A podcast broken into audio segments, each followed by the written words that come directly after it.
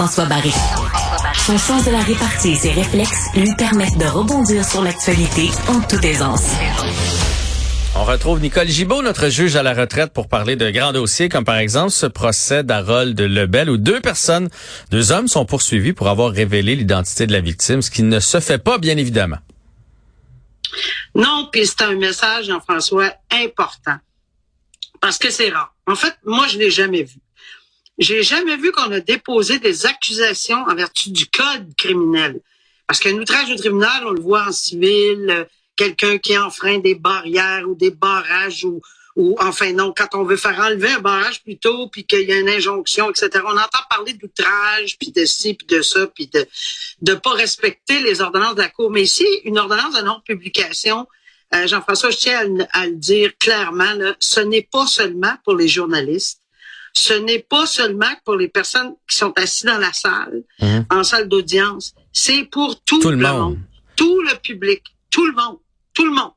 Alors, l'ordonnance de non-publication, c'est prononcé par le tribunal. C'est une- c'est un ordre de ne divulguer d'aucune façon de divulguer, et là, on a de la visite, là, euh, de divulguer en nombre Ah, on voit pas la visite, c'est votre chat, hein, c'est ça, parce qu'on voit juste comme un petit bout de queue passer, là. Tiens, on va lui dire allô. C'est c'est- avec la grève, il y en a qui sont venus travailler avec leurs enfants. Vous, c'est avec, euh, avec votre chat. Avec, ben, le minou, il a gratté à ma porte pour venir écouter l'entrevue, Ah. fait que je peux pas y refuser. Ben non. Bon. Alors, surtout que c'était avec toi, Jean-François. Ben c'est ça, j'attire les chats.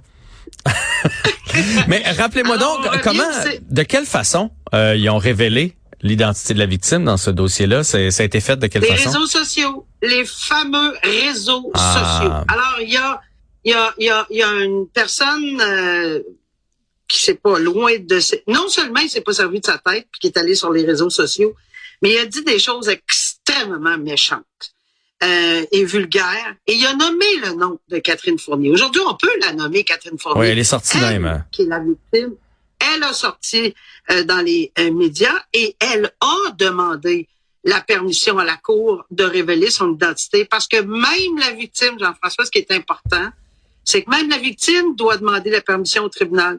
Alors, tout individu, toute personne, réseaux sociaux, journalistes, n'importe qui, ne peut pas dévoiler le nom d'une victime, ni quelques renseignements que ce soit pouvant la relier, cette personne. Exemple de dire, oh, on la connaît, elle est députée, euh, euh, Ben c'est oui. une personne qui est députée, et en plus de ça, ben là, euh, elle vient de laisser, puis elle est ma- la mairesse de Longueuil. C'est Ben, ça. c'est Tout ce qui peut la là, relier, même si on nomme pas le nom, tout ce qui peut la relier, cette personne-là, la victime, même si c'était un gars, on, on, Ouais. on, on peut pas faire ça. Puis les médias sociaux, ça compte. Est-ce que vous pensez que dans ce cas-là, c'est on a sous-estimé les médias sociaux parce que des fois on a l'impression que les médias sociaux, c'est notre cercle d'amis qui regarde ça?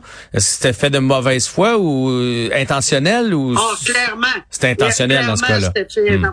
De mauvaise foi parce que j'ose même pas répéter ce qu'il a dit sur les, mé- les, les réseaux sociaux Ah ouais, hein? parce que ça vaut pas la peine d'y donner d'y donner de l'importance à cet individu qui a qui- si ce n'est le, le, le fait d'avoir été poursuivi au criminel, c'est une chose. Mais on va sûrement entendre dans les médias par la suite ce qu'il a dit. Moi, je ne vais pas y donner de l'importance sur cette phrase-là. C'est, trop vulgaire, à, à mon avis. Et, et, et l'autre personne, c'est pour ça que je dis que c'est intentionnel, de toute évidence, et clairement, il n'aimait pas cette personne, ou enfin, peu importe. Et, euh, et là, je pense que le message est clair du DPCP. Pour une fois, ils ont utilisé l'article du Code criminel qui permet ceci, dépôt d'accusation pour avoir brisé cette ordonnance de non-publication. Euh, c'est c'est pas juste un petit tape sur les mains, c'est une accusation. Donc, même s'il avait, mettons, là, mettons, une explication farfelue quelconque, on verra, parce qu'il est toujours présumé, présu- présumé innocent, mais tout ça pour dire que même si c'était le cas, Mhm. euh, ben, évidemment, le message est déjà lancé à la population et à tout le monde qui voudrait dire, ah, moi, je, je sais, je, je suis allé au procès, là, puis je peux vous le dire, moi, je sais c'est qui, là. Non. Alors, dans le fond de son sous-sol, sais, on peut pas faire ça. Alors, c'est passible.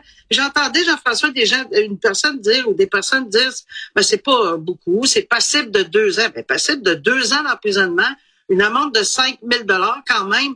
Mais je pense pas que c'est ça le C'est le message. Le but, c'est de passer. Exact. C'est tout à fait, tout à fait ça. Alors, le message est passé. On verra ce que ça va donner au procès. C'était la comparution des deux individus hier.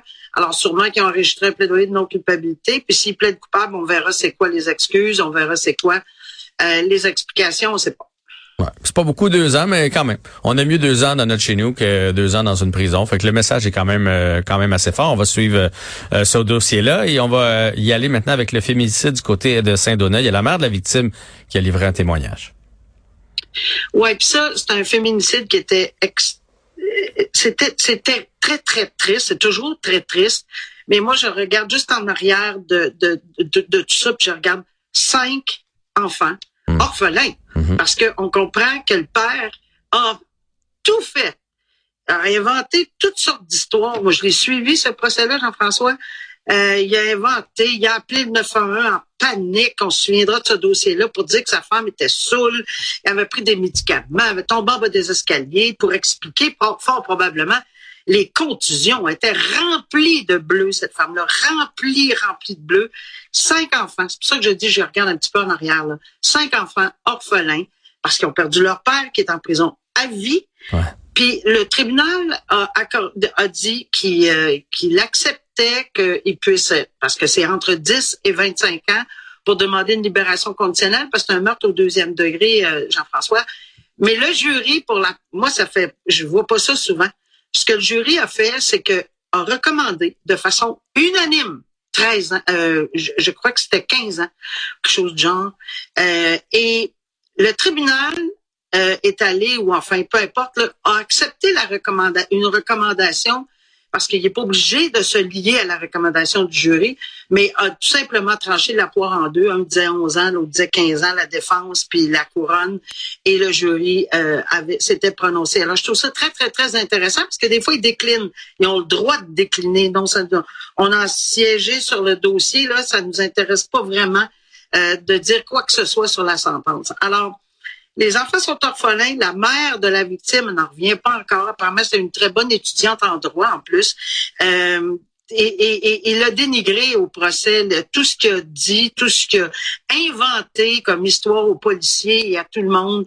Et les preuves étaient accablantes. On retrouvait du sang partout. Euh, c'est assez euh, crapuleux comme... Euh, horrible, horrible. Puis euh, lui va devoir vivre avec ça, mais les enfants qui sont assez vieux pour le savoir tout Pour comprendre. Euh, et, et, et, comprendre ce qui va, ce qui est arrivé à leur maman, euh, ça doit être très très difficile à supporter. Alors voilà, euh, c'est tranché. Puis je comprends la mère qui dit on met ça, on veut mettre ça en arrière de nous. Il faut aller de l'avant. C'est eux qui ont les enfants maintenant, et on leur souhaite euh, bonne chance. Euh, ah puis, oui, puis, beaucoup d'amour, puis beaucoup de bienveillance, puis à, à eux là, parce que c'est pas, c'est cinq enfants quand même là, qui ah rentrent dans une maison. Cinq enfants Tant différents. d'avoir, euh, Il y en a qui vont euh, mieux le prendre, il y en a qui vont toujours y revenir, il y, y en a qui vont aller lire euh, sur les, les, les internets parce que ça reste là, internet, là, le, le procès, etc. Ça Fait va rester toute leur vie.